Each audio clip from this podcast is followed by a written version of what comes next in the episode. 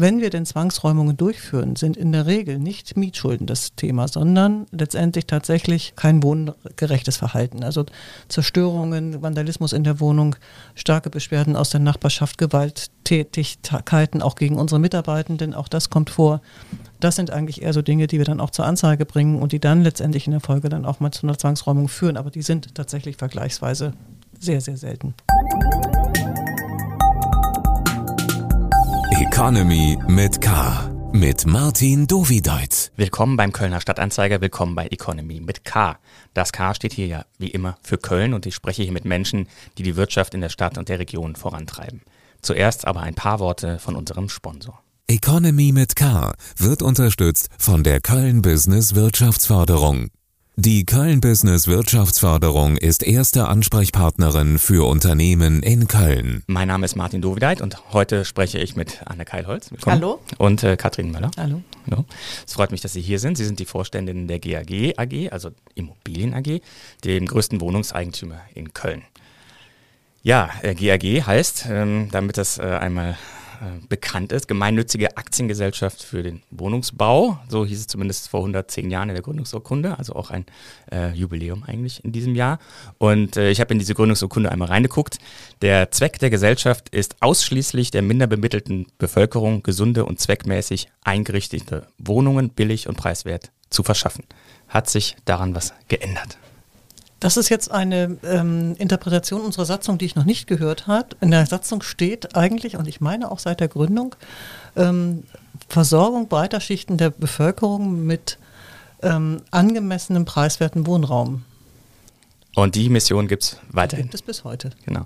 Ja, Sie sind die größte Vermieterin in Köln, das habe ich gesagt. Ähm, das sind 45.000 Wohnungen, von denen wir da reden. Im Verhältnis ähm, muss man vielleicht wissen, in Köln gibt es ungefähr 560.000 Wohnungen. 45.000 davon ist also ein ähm, großer äh, Brocken.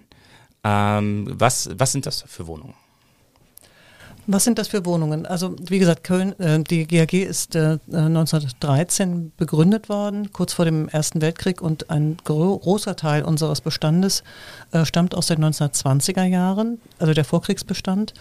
Ähm, Hintergrund damals war, dass ähm, äh, Konrad Adenauer, der die GAG gegründet hat 1913, ähm, auf der Grundlage des Masterplans von ähm, ähm, der, der in den 19, 1913er Jahren entwickelt worden ist, ähm, äh, von Fritz Schumacher, den er extra aus Hamburg geholt hat, um den, den Entwicklungsplan von Köln zu beschreiben, ähm, eben halt Investoren brauchte. Das waren dann letztendlich die Aktionäre der GAG, große Kölner ähm, Unternehmer, die ich sag mal, in den Gründerjahren sehr viel Arbeitsplätze geschaffen hatten, sehr viel Arbeiter brauchten und äh, er damals den Deal mit ihnen gemacht hatte, ihr bringt äh, die Arbeitsplätze nach Köln und wir bauen euch die Wohnungen für diese mhm. Arbeiter. Ähm, und so, und das, jetzt mussten die natürlich auch gebaut werden. Und die Genossenschaften, die alle so um die 1900 herum gegründet worden waren oder 1890 so, ähm, die haben diese Investitionskraft nicht entwickeln können, auch diese Baukraft nicht. Und dafür braucht es eben halt diese Gesellschaft. Und dafür ist die GAG gegründet. Das heißt also, ein großer Teil unseres Bestandes äh, der GAG ist aus den 1920er Jahren, steht unter Denkmalschutz und ähm, ist inzwischen auch komplett modernisiert. Und deswegen sind wir sehr stolz darauf, dass wir größter Denkmalhalter in dieser Stadt sind. Und dann ist der zweite große Teil, in den 30er Jahren ist dann ja die Grube äh, gegründet worden. Grube und GAG bilden ja heute den GAG-Konzern. Ähm, und dann ist eben halt der zweite große Teil der, der Bestände in den 1950er, ähm, 60er Jahren äh, gebaut worden. Äh, zum Teil im Entbunkerungsprogramm, zum Teil aber eben halt auch in den Neubauinitiativen Wiederaufbau von Köln. Diesen Bestand haben wir in Teilen ähm, im Zuge von Abriss Neubau tatsächlich auch abreißen müssen, um auf diesen sehr locker bebauten Grundstücken und mit sehr, sehr schlechter Bausubstanz gebauten Grundstücken nachverdichtet und verdichtet neu zu bauen. Dann gibt es einen großen Teil ähm, Wohnungen aus den ähm, 80er, 90er Jahren. Ähm, anders als zum Beispiel in Berlin hat die GAG tatsächlich über die gesamte Zeit auch immer neu gebaut. Äh, und es war, gab eben halt auch in den 90er Jahren und auch in den 2000er Jahren auch Wohninitiativen der Stadt, wo eben halt in sehr, sehr großen Stückzahlen eben halt auch sowohl die Grube als auch die GAG bauen konnten. Sodass wir eigentlich über diesen gesamten Zeitraum hinweg äh, immer wieder Wohnungsneubau errichtet haben. dann ab den 2000er Jahren eben halt auch sehr intensiv modernisiert haben. Ist immer große Modernisierung in Pfingst oder eben halt auch die denkmalgeschützten Bestände. Und jetzt gehen wir halt sukzessive an die Bestände aus den 1980er äh, Jahren, auch schon mit dran, 70er Jahren ähm, die eben halt sukzessive jetzt auf den Stand gebracht werden. Was wir wenig haben, ist, ich sag mal, das, was man so klassischerweise von der neuen Heimat kennt. Wir haben also relativ wenig hochgeschossigen Wohnungsbau. Mhm. Ein bisschen im Görlinger Zentrum, das geht ja leider im Negativen auch immer mal wieder durch die Presse, da sind wir sehr, sehr intensiv äh, dabei, eben halt dort ähm, für stabile Nachbarschaften auch zu sorgen. Und eben halt jetzt ähm, neu eben halt der Ankauf ähm, der der, von Korweiler Zentrum, der äh, 1200 Wohnungen aus dem ehemaligen Neue Heimatbestand, der ja aber dann über die ähm, äh, Zwangsversteigerung beziehungsweise Zwangsverwaltung, Auskauf aus der Zwangsverwaltung in unseren Bestand gekommen ist. Aber wie gesagt, sonst so ganz viel Hochhausbestände haben wir zum, zum Glück nicht, die wir jetzt eben halt in die Modernisierung nehmen müssen. Mhm. Dann vielleicht äh, an Sie, äh, Frau Keilholz. Der Bestand, soll der so bleiben oder wächst der? Oder ist es eher Ersatzinvestitionen, äh, die Sie treffen? Also wir schreiben ja häufiger darüber, dass eben alte äh, Siedlungen, eben ähm, die Mieter in andere Wohnungen umquartiert werden, während dann neu gebaut wird. Ist das das Hauptgeschäft oder ähm, kommen auch, ähm, ist das Ziel auch diese 45.000 deutlich auszubauen. Na klar, also die, die GAG war auf einem Wachstumskurs in den letzten Jahren und äh, die Anzahl der Wohnungen de facto ist nicht so sehr gewachsen, wie man vielleicht bei dem Bauprogramm hätte meinen können, weil es ein großes Verkaufsprogramm gab. Das hm. wurde, Katrin, 2002? 2002 aufgelegt und ist jetzt ausgelaufen. Mhm. Ähm, das gibt es jetzt nicht mehr. Insofern, äh, glaube ich, ist der Fokus im Moment nicht auf Bestandsankauf, ähm, aber die GAG ist in den letzten Jahren äh, gewachsen. Wir haben äh, in den letzten Jahren wirklich sehr viel Neubau produziert und ähm, das ist äh, langfristig sicherlich auch weiter das Ziel. Aber den ähm, Verkauf, das Verkaufsprogramm ist gestoppt. Aus welchen Gründen? Nein, Nein das ist ausgelaufen. So, das mh. ist einfach ausgelaufen. Das war von Anfang an auf ein bestimmtes Portfolio beschränkt. Mhm. Ähm, und dieses Portfolio ist tatsächlich abverkauft worden und deshalb ist es einfach ausgelaufen. Ja, ähm, Sie haben gesagt, ähm, Sie sind gewachsen. Dann vielleicht mal die Zahlen dazu. Ungefähr 240 Millionen Euro äh, Umsatz, ähm, etwa 37 Millionen Euro Gewinn waren die letzten Jahreszahlen, die äh, veröffentlicht worden sind, knapp 600 Mitarbeiter. Und ein Großteil äh, vom Gewinn fließt an die Stadt, weil mittlerweile ist ja die Stadt mit 88 Prozent der größte Eigentümer. Mm, also ich sage mal, der größte Teil, ist, äh, größte Teil des Gewinns ähm, vielleicht nicht. Das ist also die Stadt ist ja eine unserer Aktionäre rinnen. Und wir haben eine festgelegte Dividende von 50 Cent pro Aktie, was unsere Kleinaktionäre immer viel zu wenig finden. Ähm, aber es ist eine gute Dividendenpolitik gewesen, ähm, die auch unser Aufsichtsrat immer mit äh, gutiert hat und der eben halt im, in der Hauptversammlung auch immer wieder beschlossen worden ist, weil wir eben halt nicht nur ausschütten mussten, sondern eben halt auch einen erheblichen Teil unseres Gewinns eben halt tesorieren konnten, heißt letztendlich dann in unser Eigenkapital bringen konnten, das uns dann wiederum in die Lage versetzt hat, eben halt auch gut finanzieren zu können und damit eben halt auch investieren zu können. In den letzten Wochen haben Sie jetzt Schlagzeilen gemacht mit äh, Mieterhöhungen. Also man muss ja unterscheiden, es gibt geförderten Wohnungsbau, wo die Mieterhöhungen über 25 oder 30 Jahre auf 1,5 Prozent im Jahr festgeschrieben sind, aber es gibt auch die sogenannten frei finanzierten Wohnungen, wo Sie äh, freier entscheiden können über die Mieten. Und da hat es jetzt 7000 Mieter in Köln äh, erwischt. Äh, die Mieten sollen deutlich steigen, ungefähr, wenn man das umrechnet, 1 Euro, würde ich sagen, pro Quadratmeter. Ähm, und äh, wieso haben Sie das entschieden? Ja, also zum einen muss man, glaube ich, etwas differenzieren oder etwas ähm, ja, ausgleichend sagen, wo liegt denn unsere mittlere Miete? Die liegt bei 7,15 Euro. Und das liegt nicht nur daran, dass wir natürlich einen hohen Anteil geförderten Wohnungsbau haben, sondern eben halt auch daran, dass wir unsere ähm, Bestandsmieten ich sag mal, in sehr moderater Weise äh, angepasst haben und auch weiterhin anpassen werden. Ähm, eine Entscheidung, die wir getroffen haben im, in der, am Anfang des letzten Jahres war, dass wir den, äh, und wir richten uns immer an den Kölner Mietspiegel, den wir im Übrigen mit unseren Wohnungen natürlich auch maßgeblich mitbestimmen. Das heißt, so wie der Mietspiegel heute verfasst ist in Köln, ähm, ist er eigentlich tatsächlich ein Instrument zur Mietpreisdämpfung. Also würden wir, ich sag mal, dort äh, abkehren von dieser Politik, würden wir, glaube ich, deutlich höhere Mieten sehen. Denn wir sehen heute schon ähm, im privaten Bereich, im frei finanzierten Bereich ja deutlich andere Mieten. Und da sind, bewegen wir uns immer noch auch bei den Mietsteigerungen, die Sie gerade ansprechen, weit, weit, weit von entfernt. Ja, ja, das sind ja durchaus 13, 14 Euro. Ah, ja, beziehungsweise, was haben wir jetzt gerade gehört? 24, 25 Euro. Ja, gut, Spitze, aber so. So, mhm. so aber ähm, was wir gemacht haben, ist, äh, da wir natürlich auch, wie alle anderen äh, Unternehmen auch, natürlich mit Zinserhöhungen, Preiserhöhungen, insbesondere eben halt auch den Preiserhöhungen, die wir im Energiesektor sehen, aber auch in den Instandhaltungsbaukosten, die letztendlich in die Instandhaltung gehen. Das heißt, das sind natürlich für uns auch einfach Belastungen und wir haben dann geschaut, und das muss jeder vernünftige Unternehmer machen, wo kann ich letztendlich meine Einnahmenseite ähm, wo, ha wo habe ich dort die, die, rechtlichen Möglichkeiten, auch etwas zu tun. Und wir haben dann uns die frei finanzierten Mieten angeschaut ähm, und zwar ganz genau geschaut, wo können wir ähm, tatsächlich auch sozial verträglich ähm, im Rahmen der gesetzlichen äh, BGB-Anpassungen tatsächlich von, vom ähm, vom Mittelwertmietspiegel auf den Oberwertmietspiegel anpassen. Also das und müssen wir, glaube ich, einmal kurz äh, erklären. Mhm. Es gibt drei quasi äh, Qualitätsgruppen äh, äh im Mietspiegel. Ja. Es gibt die mittler, also schlechte, mittlere und obere Lage. Da bewegen wir uns in Köln fast überall in der mittleren Lage. Ähm, und es gibt eben halt den unteren Mittel- und Oberwert. In so, der jeweiligen Lage. In der jeweiligen Lage. So, und wir haben gesagt, wir können in den Wohnungen, ähm, wo wir es rechtlich dürfen, ähm, den Oberwert nehmen und ähm, haben parallel dazu noch geschaut, wer von unseren, in unseren Mietverhältnissen ähm, ist erstens nicht in der Lage, diese Miete zu zahlen, weil bestimmte soziale Indikatoren, die wir eben halt auch festgehalten haben, weil wir uns eigentlich auch jedes Mietverhältnis individuell anschauen, nach der Leistbarkeit des Mieters, ähm, haben dort schon also sozusagen Korrekturen vorgenommen und haben mit den Mieterhöhungen gleichzeitig die Botschaft versandt, solltet, sollten eure Einkommensverhältnisse nicht dazu dienen, diese Miete zahlen zu können, dann meldet uns bitte, bitte bei uns, dann werden wir das nachpflegen und eine Miete festsetzen, die in der Leistbarkeit liegt. Um wie viel Prozent äh, wird denn da durchschnittlich die Miete äh, erhöht?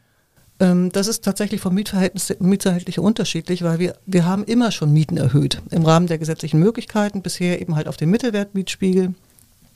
So, und wenn jetzt ähm, Mieter schon lange keine Mieterhöhung hatten, weil wir immer so drei Jahreszeitläufe haben, ähm, dann kann die Miete auch mal ein bisschen höher gewesen sein, so wie Sie sagten, ein Euro.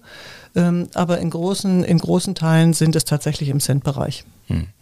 Einige Vermieter, die sich auch bei, äh, einige Mieter, die sich auch bei uns gemeldet haben, die haben sich dann vor allen Dingen um die Klassifizierung eben mittlerer Lage äh, äh, gestoßen äh, in Immendorf äh, an der Autobahn, ähm, wo sie sich gewundert haben, dass das als mittlere Lage gilt. Ähm, naja, in die Lage, gerade in die mittlere Lage, die sie übrigens schon immer hatten. Also mhm. da an der Lage hat sich nichts genau. geändert.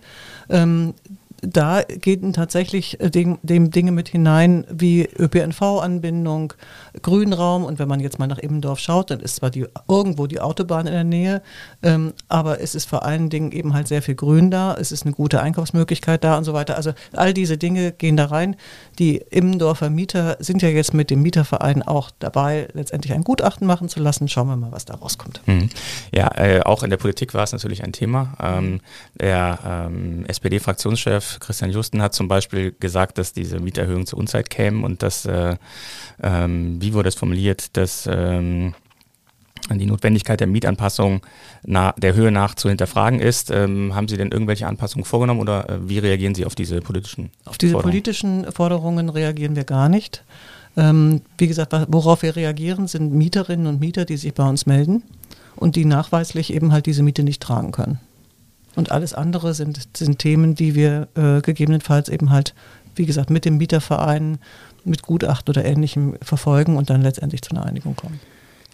Wir haben jetzt auch äh, die Auswirkungen der Energiepreise natürlich auf die Nebenkosten, die viele äh, Mieterinnen und äh, Mieter beschäftigen. Ähm, wie entwickeln sich die Nebenkosten derzeit, die Sie ja dann weiterreichen? Naja, also ähm, da kann man vielleicht sagen, das letzte Jahr, für das ganze letzte Jahr sind unsere Mieterinnen und Mieter noch relativ safe, sage ich jetzt mal weil wir äh, für die Mieterinnen und Mieter, die über uns äh, ihre Energie zur Verfügung gestellt bekommen, äh, günstige Preise eingekauft hatten. Das wird sicherlich jetzt im laufenden Jahr anders werden. Ähm, gut, jetzt gibt es die Gaspreisbremse und ich glaube, wir müssen uns alle nichts vormachen. Es wird dauerhaft zu höheren Strom- und Wärmekosten kommen und die werden auch nicht mehr auf das Niveau wie vor dem 24.02. letzten Jahres fallen. Und können die äh, Mietparteien das äh, stemmen oder gibt es jetzt ähm, da ähm, erwarten Sie, dass es da auch äh, Probleme geben wird? Also ehrlich gesagt hatten wir erwartet, dass sich schon mehrere Mieter, also bei uns melden sich natürlich vereinzelt Mieterinnen und Mieter, ähm, aber ähm, und wir gehen auch davon aus, dass es vielleicht zu Problemen kommt, aber da stehen wir bereit. Wir haben ähm, bei uns natürlich alle, die bei uns mit Mieterinnen und Mietern zu tun haben, auch entsprechend geschult, was man auch machen kann. Ähm, es gibt ja dann auch das, die neue Wohngeldverordnung mhm. oder die Wohngeldreform Wohngeld 2. Ähm, also wir werden mal sehen. Bisher Bisher ist äh, das nicht der Fall.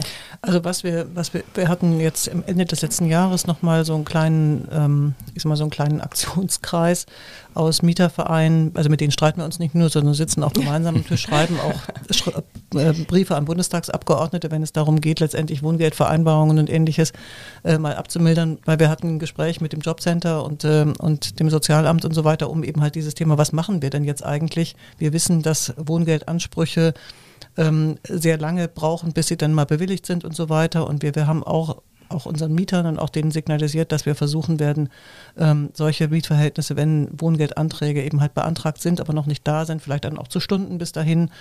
Ähm, wir haben versucht, also beziehungsweise wir haben jetzt eigentlich an die Politik geschrieben, macht, bringt Lösungen, dass wir tatsächlich, dass dieses Zusammenspiel zwischen Wohngeldamt, äh, Jobcenter und so weiter, weil die haben, können ja äh, SGB II ähm, äh, anfordern, wenn sie noch kein Wohngeld bekommen und so. Also, dass dieses Zusammenspiel einfach besser funktioniert und auch schneller funktioniert. Also da sind wir sehr, sehr eng im Austausch mit den entsprechenden Ämtern und, äh, und auch den Mietervereinen. Ja, das Wohngeld Plus, das gibt es jetzt seit äh, 1. Januar und ist ja gerade auch geschaffen worden, ähm, mhm. um eben die mit den Energiepreisen äh, besser äh, klar zu kommen. Und die Stadt Köln berichtet natürlich, dass die Rückstände bei der Genehmigung des Wohngeldes immens natürlich. sind, weil die Fallzahlen sich, glaube ich, verfünffachen, wenn ich ja. das richtig äh, erinnert habe.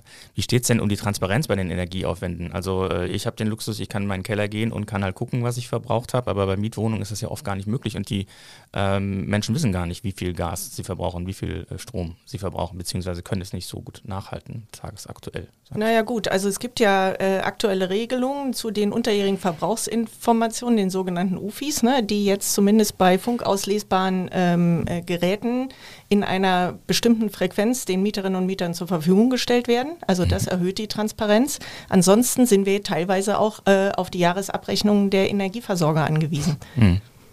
Und da äh, kann man nur appellieren, was wir tun. Und das haben wir auch in den letzten Monaten, also angefangen sicherlich von der Heizperiode ab Oktober, ähm, sehr intensiv getan. Wir mhm. haben sehr viel informiert, kommuniziert, Hinweise gegeben, was Tipps man, gegeben. Was kann man machen, um Energie zu sparen? Wie, wie kann man letztendlich die Fenster nicht so lange aufmachen, nicht auf Kipp stehen lassen, die Heizung runterdrehen und so. Ne? Also das, also da haben wir sehr viel Informationen tatsächlich auch ja. an die Mieter weitergegeben, Mieterinnen weitergegeben. Und äh, hat das geklappt? Ihrer Meinung nach können Sie das sehen, wie die Energieverbräuche sich in den in den Also Wohnungen, wir sind mal gespannt. Äh, wir haben zwei ähm, so, so, Pilotprojekte, wo ja. wir mehr oder weniger diese Dinge messen. Die werden wir jetzt nach Ende der Heizperiode mal auswerten. Da sind wir auch, sind wir im Moment auch ganz gespannt darauf, was da rauskommt, ob das was gebracht hat. Ähm, wir haben auch äh, Fälle von äh, Zwangsräumungen in der Stadt, über die wir auch äh, berichtet haben.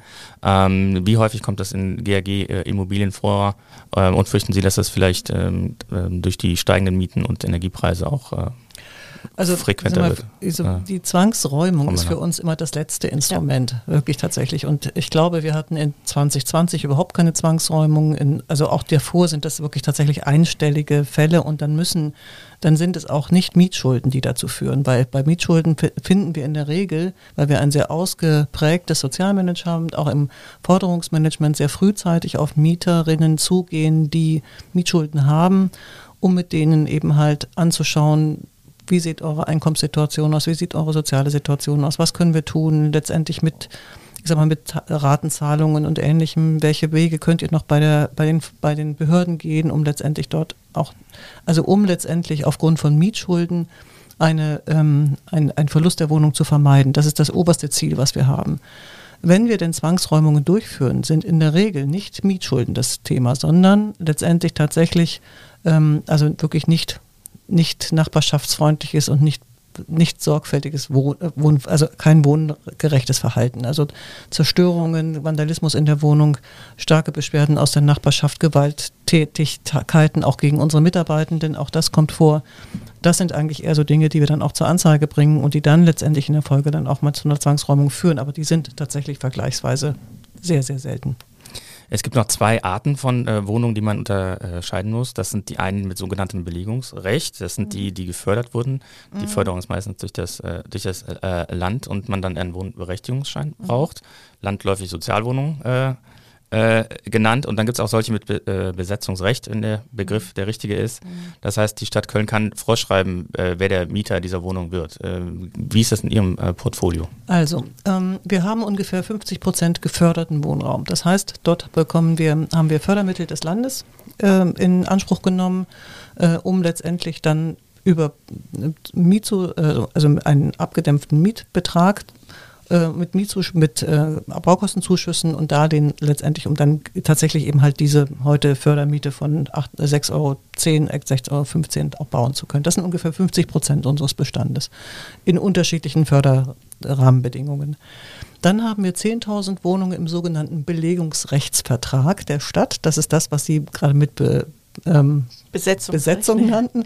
Ähm, heißt letztendlich Belegungssteuerung durch die Stadt und die GAG. Dazu mhm. gibt es sogenannte Arbeitskreise, ähm, die letztendlich aus dem Sozialamt, unseren Sozialbetreuern, unseren Kundenbetreuern äh, bestehen im Wohnungsamt, um zu schauen, äh, welche Fälle können in sogenannten diesen Belegrechtswohnungen untergebracht werden. Das sind in der Regel Menschen, die tatsächlich von Wohnungsnot betroffen sind oder aus der Obdachlosigkeit kommen und aber sich so weit stabilisiert haben, dass sie eben halt wieder wohnfähig sind.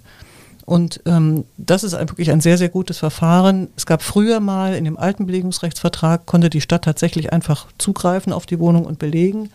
Ähm, das hat dazu geführt, dass wir sehr viele soziale Probleme in den, in den Wohnungen, in diesen Häusern hatten. Und wir sind dann mit dem neuen Belegungsrechtsvertrag dazu gekommen, dass wir eben halt für alle Belegrechtswohnungen sogenannte Arbeitskreise haben, wo, man, wo wirklich Fälle vertraulich, datengeschützt besprochen werden und dann eben halt auch wirklich, ich sag mal, ausgewählt und nachbarschaftsverträglich, sodass man keine Konflikte in den Häusern sofort hat, wieder belegt werden. Hm. Bei den geförderten Wohnungen ist es so, dass ähm, wir, nicht nur wir, sondern auch alle anderen ähm, Kollegen in der Wohnungswirtschaft, die geförderten Wohnungsbau haben, eine sogenannte Belegungsvereinbarung mit der Stadt getroffen haben, dass die Stadt die Wohnungsberechtigungsscheine ausstellt und wir aber dann letztendlich die Wohnungen ähm, belegen können.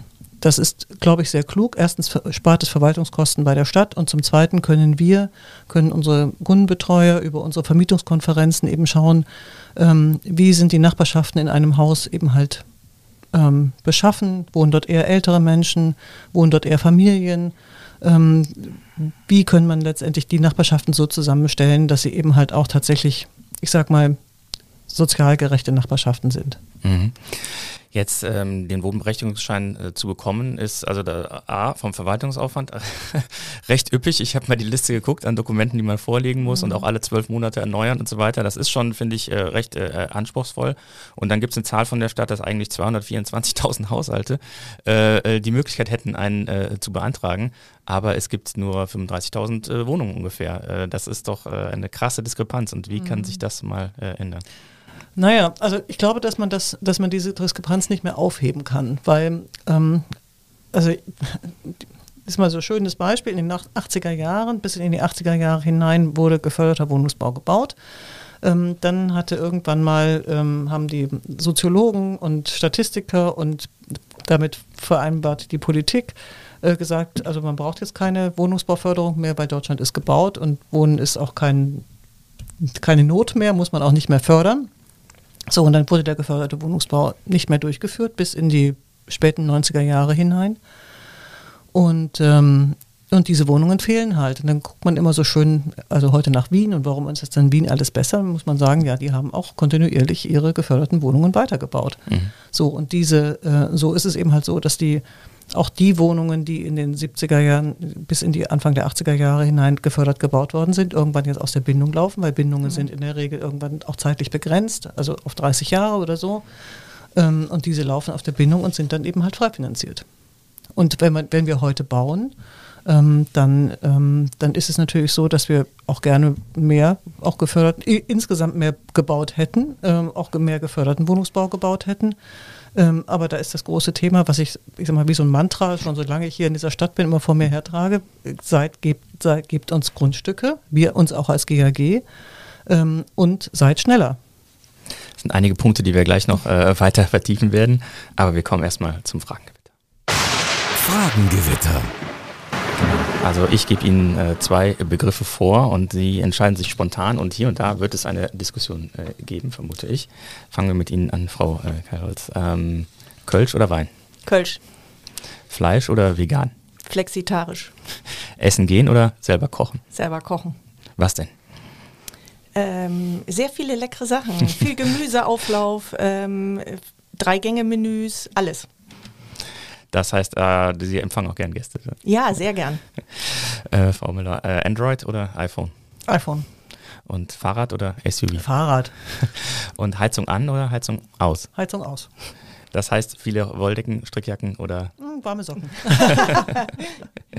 Zurück zu Gut Ihnen. gedämmtes Haus. äh, Sport oder Faulenzen? Sport. Und äh, wo, was? Functional Training. Das, Aber leider ist, viel das zu heißt wenig. was? Das heißt, das ist äh, eigentlich so eine Art Zirkeltraining äh, mit vielen Gewichten und auch eigenem Körpergewicht. Da macht man immer so seine Runden. Ist sehr anstrengend. Ein bisschen Kraft, ein bisschen Ausdauer. Und danach lesen oder streamen? Äh, beides. Und Strand oder Berge? Auch beides leider. Äh, Frau Müller, äh, Innenstadt oder auf dem Land? Beides. Wie geht das? ähm, also ich, ich wohne tatsächlich am Rande der Stadt und genieße die Großstadt, bin aber auch gerne auf dem Land, bin gerne im Wald. Und Kölscher Klüngel oder Ausschreibung? Ausschreibung. Das muss man ja sagen. In der Ja, muss man nicht sagen. Das ist auch eine Überzeugung. Hat schon mal jemand Kölscher Klüngel gesagt? Sehr viele, die, äh, ja. Solange es keinem Dritten schadet, heißt es dann immer. Bin keine Kölnerin. Karneval feiern oder arbeiten? Arbeiten. Also bei den zwei Varianten hätte ich definitiv Karneval gesagt. Skifahren. Stadt Karneval, Skifahren. Dann lassen Sie uns wieder in die äh, Themen äh, äh, einsteigen. Ähm, und zwar würde ich mal über die generelle Mietpreisentwicklung gerne äh, sprechen äh, in der Stadt. Ich hatte jetzt hier äh, in der Statistik die Zahlen für 2020, die sind jetzt auch schon wieder natürlich ein bisschen verältert, aber da war es bei Neubauwohnungen im Schnitt kalt, 14,60 Euro je Quadratmeter und es scheint auch kein Ende zu geben. Äh, ähm, Gibt es irgendwie eine Grenze in Köln? Ist da was abzusehen, dass dieser Mietpreistrend sich ähm, verändert? Naja, die Grenze ist letztendlich tatsächlich die Leistbarkeit der Menschen. Ähm, irgendjemand mietet ja diese Wohnungen zu diesem Preis, aber sicherlich ähm, merken irgendwann alle, dass die Leistbarkeit nicht mehr gegeben ist. Ähm, ob da ein Trend absehbar ist, ich glaube eher, dass es jetzt im Moment noch schwieriger wird, weil auch weniger Eigentumswohnungen gebaut werden, beziehungsweise ähm, warum werden weniger gebaut? Weil die Käufer im Moment sehr schwierige Finanzierungsbedingungen haben. Insofern wird eher der Druck noch ein bisschen größer werden. Also was Sie meinen, ist die ähm, Finanzierungen für Eigentum werden teurer. EZB Genau. hat gerade auf 3% den Leitzins erhöht. Da kann man sich ausdenken, was dann der 10-jährige äh, oder 20-jährige Vertrag äh, für die Baufinanzierung kostet. Und ähm, dann können sich weniger Menschen diese Wohnung leisten und sind auf dem Gehen Mietmarkt. Auf den Mietmarkt, ja. Genau. Und da entwickeln sich die Preise dann dementsprechend. Ja, die Statistik zeigt auch, dass äh, die Umzüge in Köln in den vergangenen Jahren deutlich zurückgegangen sind. Also die Leute hängen in ihren Wohnungen fest, kann man das so sagen? Was ja eigentlich nicht verwunderlich ist. Also ich meine, der Leerstand ist, ich habe jetzt mal geguckt, 2010, glaube ich, war der noch bei, glaube ich, 1,6 Prozent. Jetzt ist er 21, 2021 laut statistischem Jahrbuch war er in Gesamtköln bei 0,9 Prozent. Ja, wo sollen da die Wohnungen herkommen zum Umziehen? Mhm.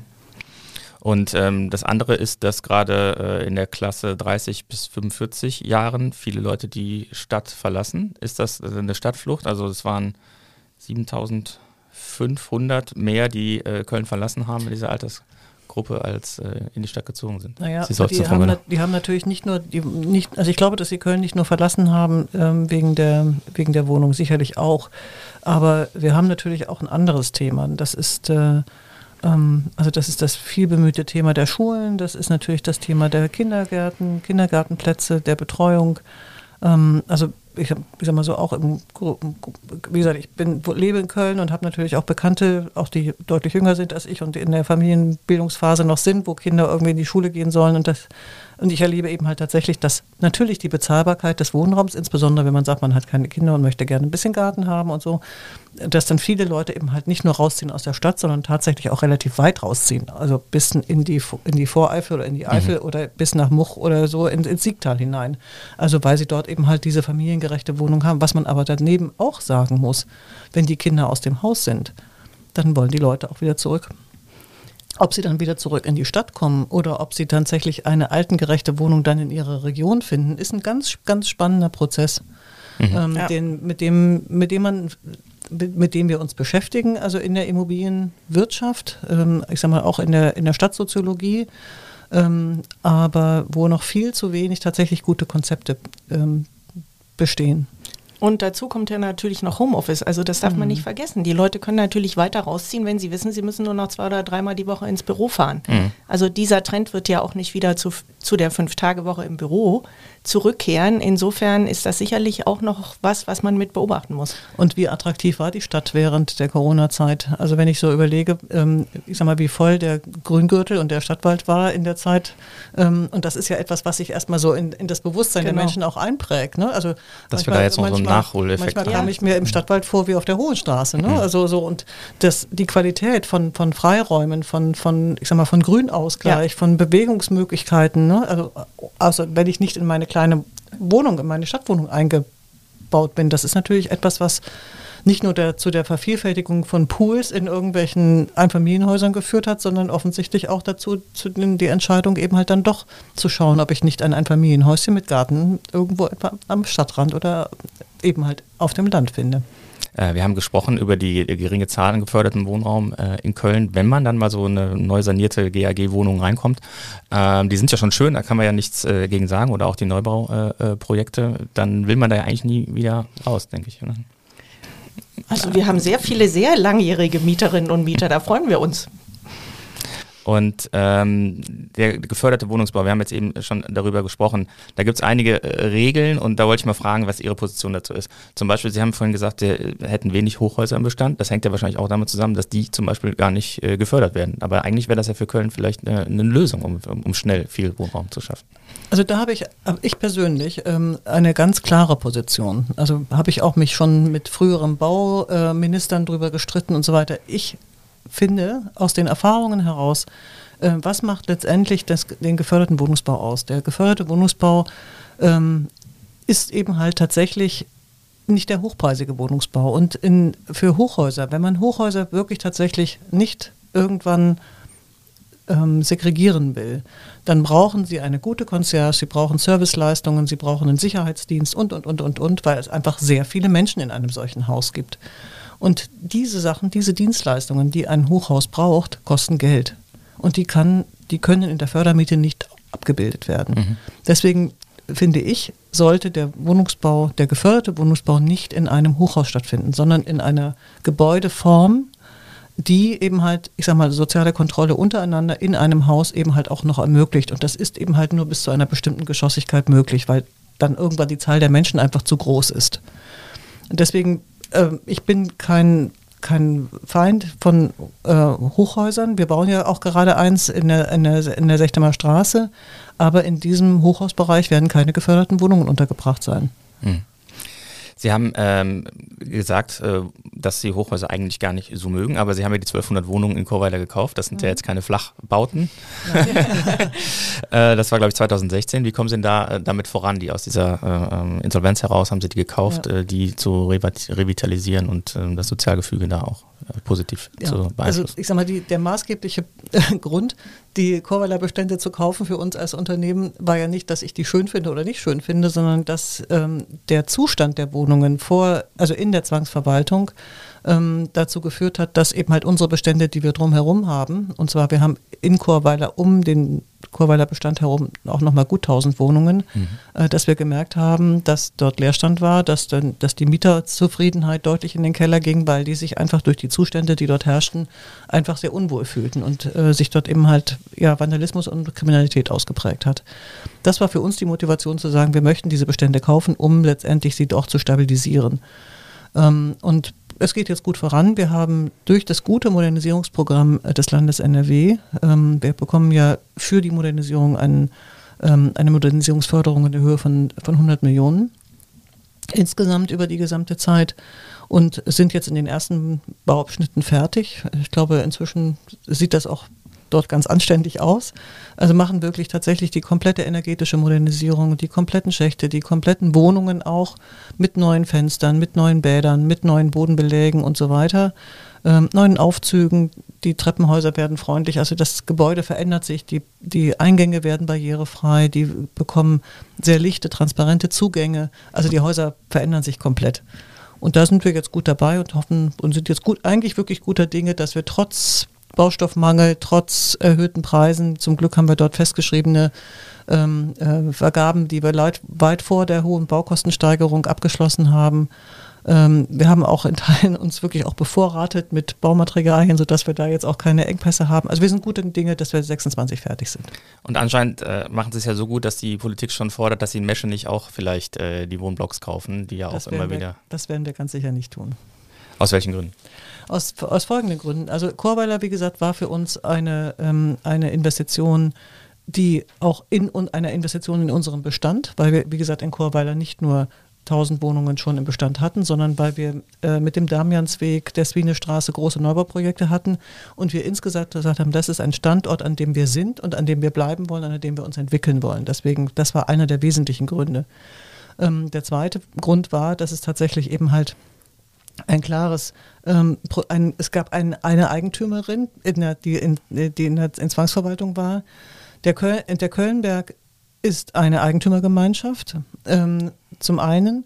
Ähm, zum anderen haben wir null Bestand dort in der ganzen Gegend drumherum.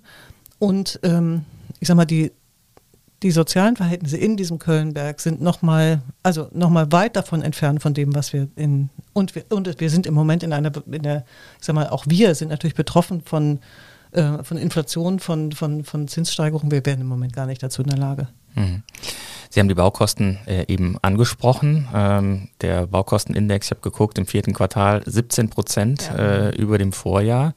Ähm, wie gehen Sie damit äh, um? Was hat das für, für Folgen? Also in Chorweiler habe ich jetzt gelernt, äh, keine. Zum Glück.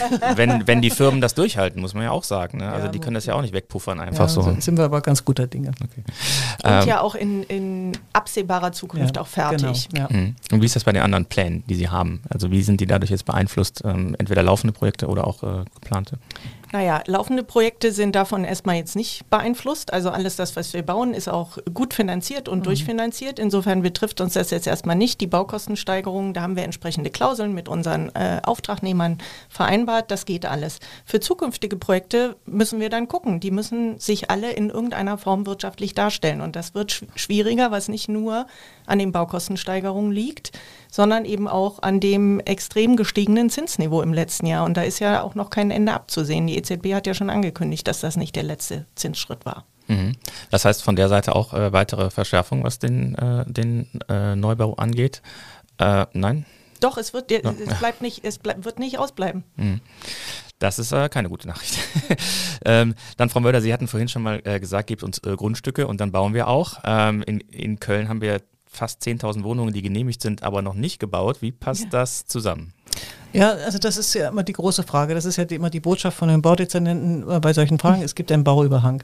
Ähm, so ganz aufgelöst haben wir das tatsächlich nicht. Also wir, wir haben, also wenn wir über Bauüberhang sprechen, dann sind das ja, also wir haben das identifiziert, also nicht nur, also jetzt nicht wir GAG, sondern letztendlich alle an dem Bau Beteiligten, also auch die privaten Projektentwickler und so weiter. Also ein Teil ist tatsächlich so, dass es also wenn wir zum Beispiel ein großes Bauvorhaben haben, dann stellen wir für dieses gesamte große Bauvorhaben einen Bauantrag und kriegen den dann natürlich auch dann genehmigt. Und dann fangen wir natürlich an einer Stelle an im ersten Bauabschnitt und die anderen Bauabschnitte schleppen sich natürlich dann über die nächsten Jahre hinweg. Also das ist der eine Teil des Bauüberhangs. Und einen anderen Teil des Bauüberhangs, den, der betrifft nicht uns, den kann ich auch nicht erklären. Äh, das heißt, die Investoren haben die Baugenehmigung, aber bauen nicht und also, Sie hören da nicht, warum, warum das nicht passiert? Ja, also da, dafür kann es immer Gründe geben. Also es kann natürlich auch die Gründe geben, ähm, ich habe eine Baugenehmigung und habe eine Ausschreibung gemacht und stelle fest, dass, mein, dass die, mir die Kosten weggelaufen sind. Das könnte ich mir bei den Baukostensteigerungen, die wir im Moment haben, tatsächlich auch vorstellen. Hm. Aber wie gesagt, es gibt, glaube ich, eine Vielzahl von Gründen, die zum Bauüberhang führen, äh, also zu diesem Genehmigungsüberhang, das ist es ja eigentlich, der da führen. Ähm, aber wie gesagt, die Verifizierung ist immer ein, ziemliches Klamüsern, ähm, wo man sich dann natürlich auch ein bisschen auseinandersetzen muss und streiten muss. Aber, aber wie gesagt, also für uns sind es eben halt große Baugenehmigungen, die eben halt in einzelnen Bauabschnitten reagiert, äh, äh umgesetzt werden. Mhm.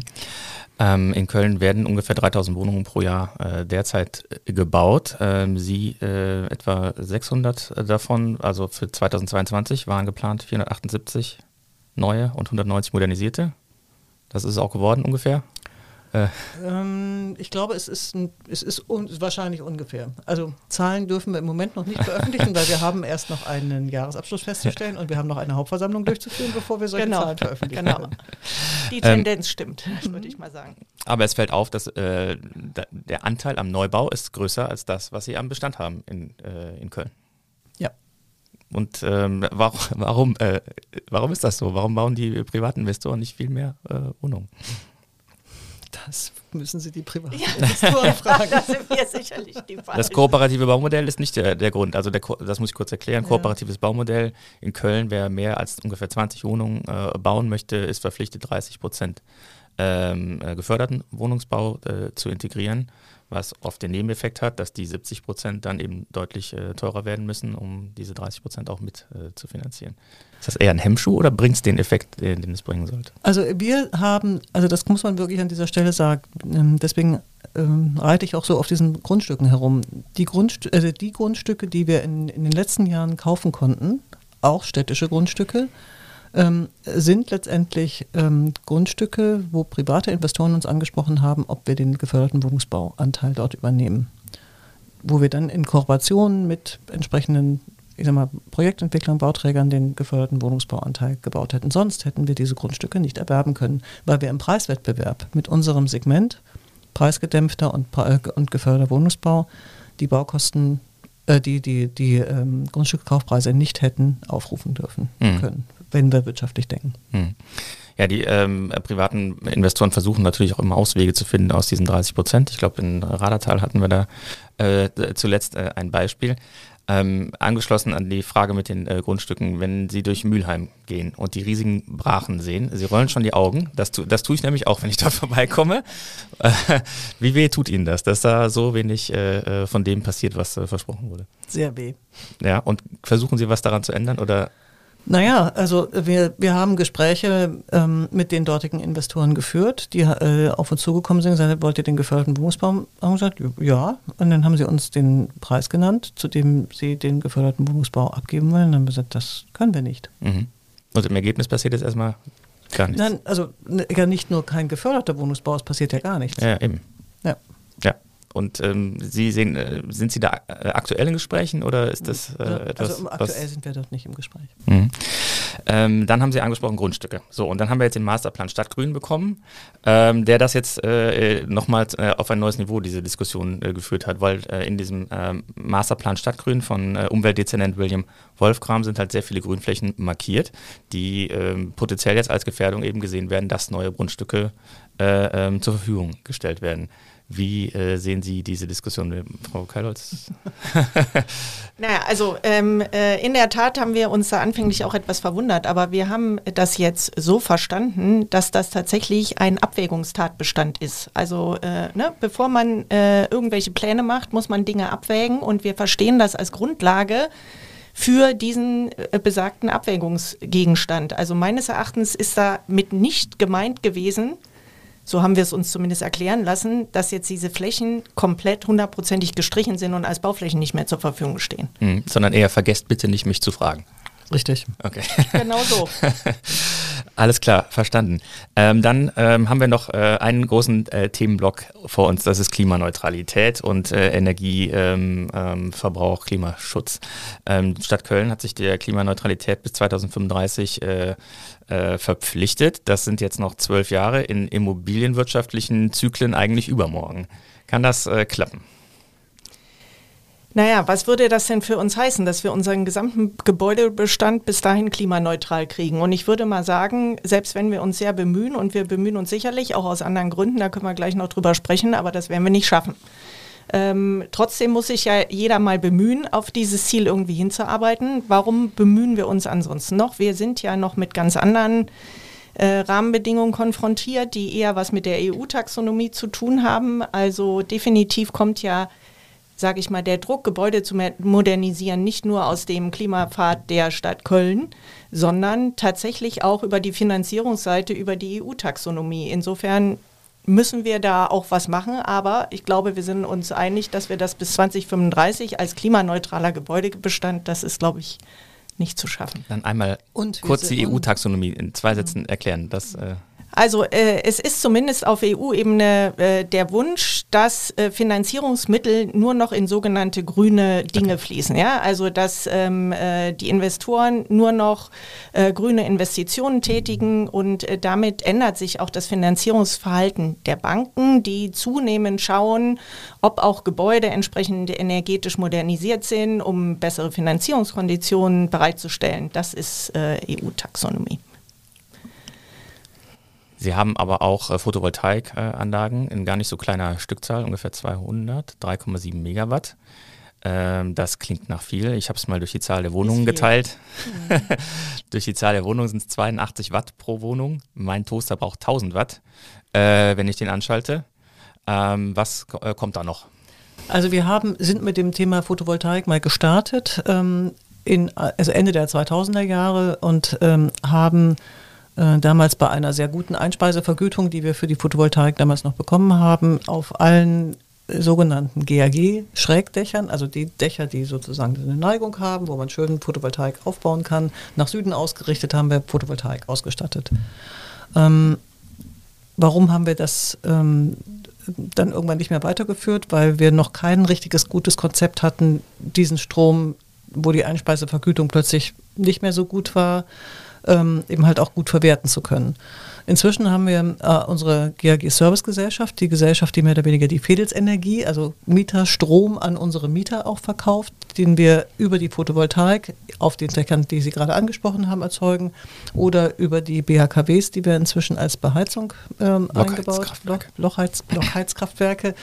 Ähm, also wir verkaufen an, an diesen Strom an unsere Mieterinnen und Mieter.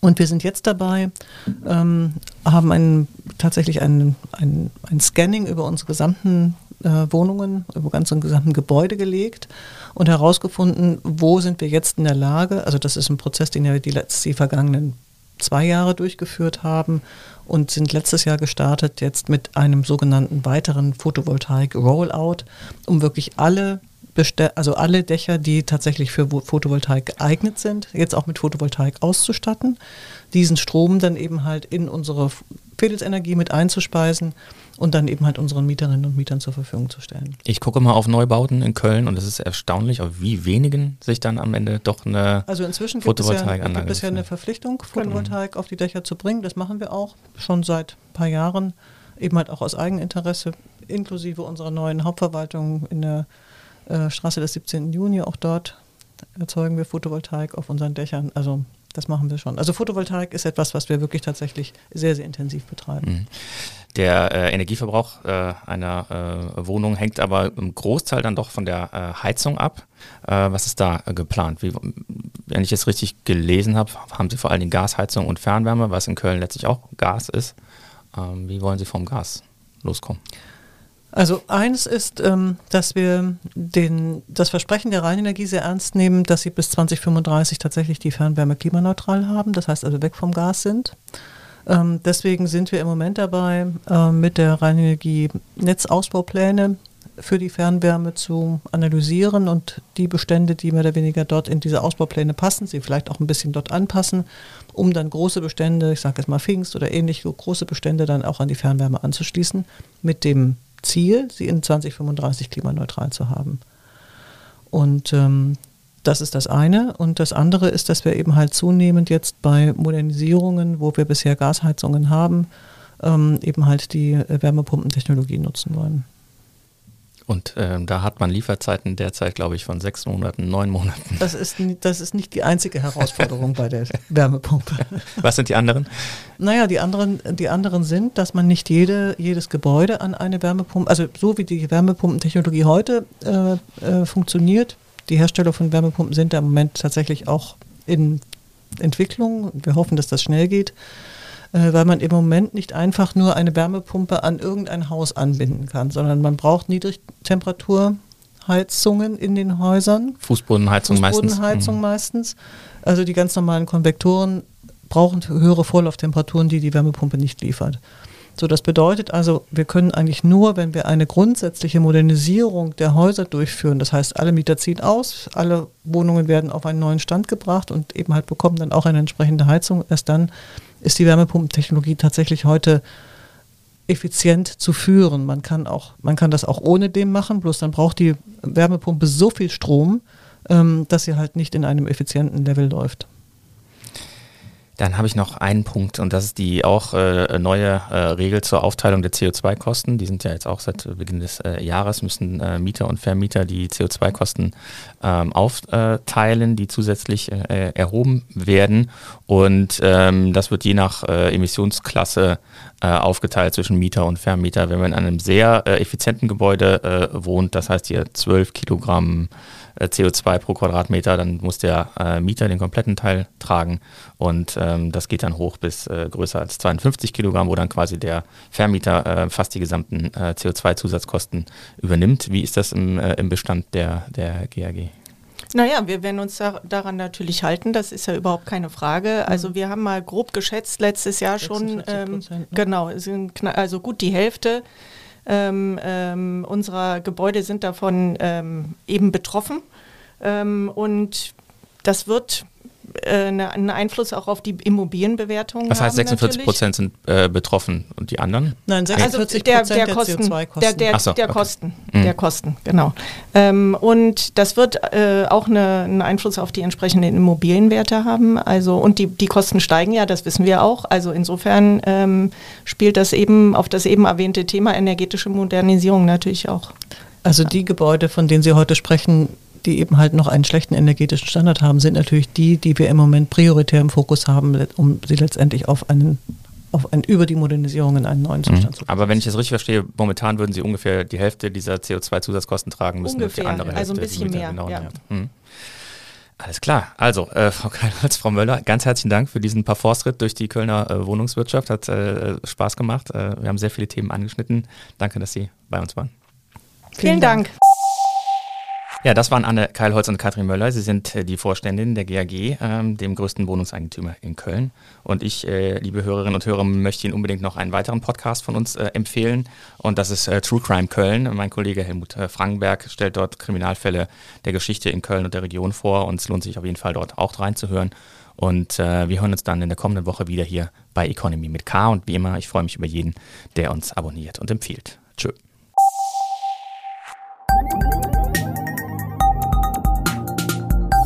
Economy mit K.